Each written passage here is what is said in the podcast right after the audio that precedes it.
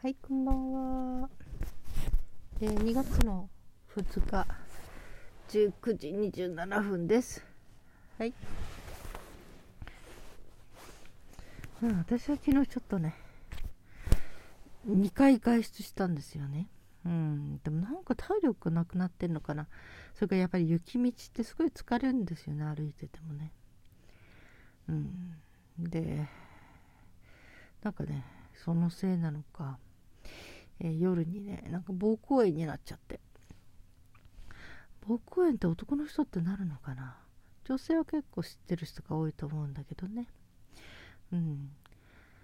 それでな夜？お布団に入ってから眠るまでの間4回ぐらいトイレ行ったかな。いやなんで？とか思って夕食とかね割とちゃんと冷えないでね夜中にトイレ行かなくて済むように体を冷やさないもいつも食べてるのになんで今日行くの？みたいな変なもの食べてない？とか思って。そしたら4回ぐらい行った後にいやこれ膀胱炎また？とか思って。冬には1回ぐらいやるんですよね。そんなんで、うん、慌ててチョレートっていうね膀胱炎用に買ってある漢方薬があってそれを飲んでそして腰の仙骨あたりを温めてカイロで貼ってね。そうしていったらだんだんだんだんなんか温まってきて落ち着いてそのまま朝まで寝れたんですよね。うん、だけどやっぱしねそんなすぐってわけにいかないから、まあ、今日も一日おとなしくしてましたね。午前中も眠ったかな。うん。でこの膀胱炎っていうのが結構癖になっちゃうっていうことがある。なんか女性はなりやすいんですってね冷え性。あのなんだっけ？尿道が短いのでばい菌が入りやすいのかな？うん、それで割と膀胱炎になりやすい、うん、ということでね。トイレを我慢しすぎる人もなりやすかったりするみたいですね。昔はね薬飲んだんですよね。病院行って。でもね薬飲むとねすっごい変な気分になるの。ニヤニヤニヤニヤって感じ。お腹あたりがね。何とも言えない落ち着かない嫌な感じになるので。もう膀胱炎になったら病院行かなきゃならないっていうのもすごく嫌でね。その薬も嫌で。そうしてるうちにあのちょっとネット検索してたら膀胱炎を自分で治すっていう DVD があるのを見てね。うん。へえとか思って割とこう信頼できるこう先生があの作ってる DVD だったからああそれならと思って購入したんですね。そしたら膀胱炎になった時の時に、えー早く治すためにいろいろなツボとか食生活とかマッサージ法とかね、えー、そういうことをいろいろと DVD で伝授してくれててすっごく安心しましたね。膀胱炎になったらもうすぐ病院行かなきゃなんないんだと思ってたのが、ね、そんなひどい症状じゃない限りあの自分でいくらでもこう治すことができるっていうのがすごく安心してね膀胱炎むやみやたりに怖がることないなと思って、うん、前らになったなと思った時にうんざりしてたんだけど今はあそのねまずやるだけやってみようみたいな、うん、まず温める。なんかね足の裏カイロ貼るんなら両方の足の裏と、まあ、服の上からだけどねあと膀胱を直接上から温めちゃダメだってよく言いますねこれはね。それで腰の仙骨の方を温めると割とすごく、えー、治癒には治すにはいい働きがあるっていうことでね。それとあと食べ物もねこれ意外とネットに載ってないなと思うんだけどあのお砂糖類はちょっと控えましょうねってことで砂糖っていうのは粘膜を弱くするってこれはね調べ出すといろんなとこに出てくる言葉なんだけどだからあの、えー、炎症を起こしてる時もなるべく避けた方がいいしまあね普段ね甘いものが大好きな人も膀胱炎になった時だけは我慢して、うん、で治るまでちょっと我慢しとくっていうね。そんなんあ砂糖取らないって結構きついななんて思いながらね。いやさちょっと私カルピスが好きでカルピス飲もうとしてもあれもちょっと砂糖いっぱい入ってるしなとかね。あいつも飲んでるカフェオレにしても何してもあ蜂蜜入れてるなとかね、うん、いろいろあってね。随分甘いものを今日我慢して、うん、であと東洋医学的薬膳的にあのどういうものが膀胱炎の時にいいかなっていうものを調べて、うん、でね本当薬膳やっててよかったなと思うのはどうせ人間なんて1日3回ご飯食べなきゃならないんだからどうせ食べるそのご飯だったらそれがね体の症状に効くものを少しでも回復させるものだったら一石二鳥ですよね。だからいやね食べるもののそういう勉強してよかったなとか思いながらね。今朝は長芋食べましたね。長芋とってもあの腎臓にもいいということでね、腎臓と膀胱ってね関連あるからね。それで今日は長芋を輪切りにして長芋ソテー、うん、それにちょっとね、え、鍋、うん、あのマヨネーズとか醤油とかこうお好み焼き風に食べる。美味しいんですよすごく。長芋もねああやってソテーして輪切り皮付きのまま輪切りにしてソテーするんですね。これがまたねなかなかいけて。それでその後ちょっとそのがソテーが余っちゃったのでそれをサイコロ状に切って納豆に混ぜてで納豆ご飯に食べましたね。うん。あとね何食べたかな。それからまあ刺激物は避けるようにね膀胱炎の時はねだからカレーとかそれから香辛料とかねなるべく控えてうん。そうね。あとね水分に関しては賛否両論ありますね。割と西洋医学系のお医者さんたちはとにかくもうどんどんどんどん水分取りなさいって言うんだけどまあそれも一理ある。だけど違う考え方もあってね、うん、あまりにも水分を取りすぎちゃうとあの膀胱の中に尿が持ってる細菌殺菌作用っていうのかな。それを薄めてしまう。ことがあるのであまりにも取りすぎるのも良くないっていう考えもあるしそれからあのえっと、冷え性冷え性っていろんな原因があるんだけど冷え性を防ぐ一つの方法としてはあまり水分を取りすぎないっていうのもあるんですよね。うん、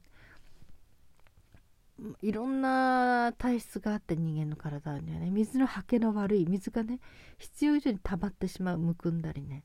そういう体質もあるし、うん、要するに水分がこう適切に排出されないで体にこう溜まっていってしまう、うん、要するに水太りっていうのもありますよね。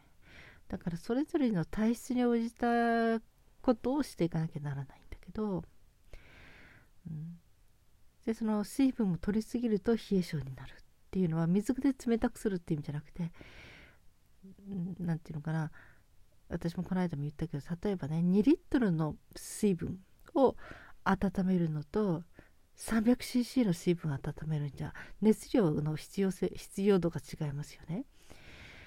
だからそれと同じで体にあまりにもその水分が多く入りすぎてしまうと全体的にどうしてもその水分で冷えててしまうだからあまりにも不必要な水分を溜め込んでしまうと、え冷え性が治りにくい、うん、ということでね。だから水分も必要以上に取らないようにという考え方もあって、うん、私はねそれは最近は結構気にしてだからコーヒーもコップ1杯飲んでたのはせめて半分とか3分の1にしてね、うん、たりしてますね紅茶もね、うん、まあそんなんでだけどもある程度の水分？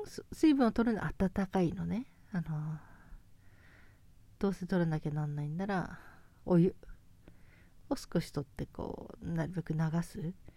まあ、母もねやっぱり若い頃なってたらしくてもほうじ茶あの頃はね薬がなかったのかな手元にそれでお茶をとにかく飲めってことでガブガブガブガブ飲んでその膀胱の菌を早く洗い流してしまう出してしまうってね。もうほうじ茶だけで治したよって言っててああそういう方法もあるんだなみたいなね。うん。なんか血尿ちょっと血が尿に混じってたぐらいだったのがそれが綺麗になったって言ってましたね。うん。だからねいろんなのがあるけどね。うん。まあ腰を温めるこれは大事みたいね。あとそのツボ？うん。えー、内くるぶし。って分かります？うんと足の裏の上にあるこうグリッグリッとした骨ありますよね。くるぶし。それの内側の方のくるぶしから指23本くらいの上のところに三陰交っていうツボがあって女性にとっては一番大事なツボなんだって。なんかそこ痛い押しといたらしいけどそこで押さえ押したりするとこの体に下半身に血がすごく巡りやすくなるっていうので、うん、膀胱炎の時のいいツボらしいですね。そういうものとかね、うん、あと足の裏の有線っていうツボ、えー、なんだっけ。勇ましいっていう字の言うに泉って書くんですね。あそれはねネットでその有線とかって入れてするとすぐちゃんと図が出てくるのでね。それとかあとお腹のとこ恥骨。恥骨って分かります？恥ずかしいおかってか恥骨恥ずかしい。おかおか骨は骨かな？って書いてその2本指上ぐらいのところにをそこぐーっと押す感じ。そこは膀胱に直接効くツボらしくて。うん。そういうことを何かかなんかやってる人口改善されていくっていうので、ね、うん、あと腎油っていうツボ、えー、背骨から指2本分ちょっと外側にあってそれから、腰？腰骨から2つ分上にある。ところにこう交差したようなところのツボ。腎油ってこれも有名なツボですね。ここも押すっていうのもいいいい影響があると。いうことと。あとマッサージ。とにかく血流を良くしてあの体を温めていく、ことで早く膀胱炎が治るようにっていうのでね。足だとももももの内側を自分で本当にうっすら赤くなるぐらいまでこうマッサージする。それからあとお腹おへそ周りもよくマッサージする。そうすることで温まっていって血流が良くなることで治りが早くなっていく。というようなこととかね。いろんなこと久しぶりにじっくり最初から最後まで DVD 見て、うん、何年か前に買っててあって何回かそのまましまったっきりだったんだけど、うん、これ全部やろうとか思いながらね。でやってるとやっぱりちょっとなんか楽になってくるんですよね、うん、知っててよかったなとか思いながらね、うん。そうね膀胱炎の時は時でアルコールダメだしねカフェインも良くないからね。それ今取らないで。さっきどうしてもねちょちょっとちょっとストレスちょっとだけアルフォートこ、えー、チョコレートのね1袋小袋の1つだけ食べちゃいましたけど、うん、あとはねそう。なるべく体を温める食材といってもなんかね薬膳的にはね要するに腎臓がじゃない膀胱が炎症を起こしてるからその要するに熱を持ってるっていう考えるらしいんですね。でだからそれを冷やすという意味でその海藻はすごく大事。海藻っていうのは腎臓腎というものにも効くのでね。だから膀胱炎の時には海藻を取るのは大事ですよっていうの書いてあってへえとか思いながらね。あと腎臓を強くするものとしては黒い食材。黒きくらげとか黒豆とかね、うん、あそういえばうちに黒豆あったけどと思ったけどお正月用の黒豆だから甘いんですよねああ今砂糖取っちいけないんだとか思って。なんのただ煮ただけのね黒豆だったらね食べれたのにとか思いながら今はとにかく甘いものは避けて。うん。そうね。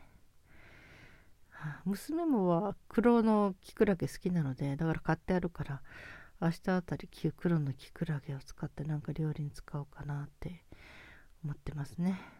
うん。だからねこうやって本当にうちにある食材をこう上手にチョイスしていくことで少しでも早く体の力を取り戻す直すっていうこともとってもいいことだなって思いながらね。うん。まあ、早く治ってくれないと。明日ね恵方巻き作るからねちょっと恵方巻き作るまで直してよとか言われてんだけどね。まあ娘と2人で作るんだけど結構1年に1回の行事なのでね恵方巻きを作るイベントみたいなね、うん、だから明日ネットスーパーで昼過ぎに来るんですね。入れるものがね。サーモンとかサーモンのお刺身とかかまぼことかあとチーズもそうだし貝割れをちょっと野菜として入れてね、うん、あと厚焼き卵作るからうん。あと何入れんだったかな？なんかいろいろ頼んであるので明日来るので恵方巻きを作ろうかなと思ってます、うん、そんなんでねあ15分経ちましたね。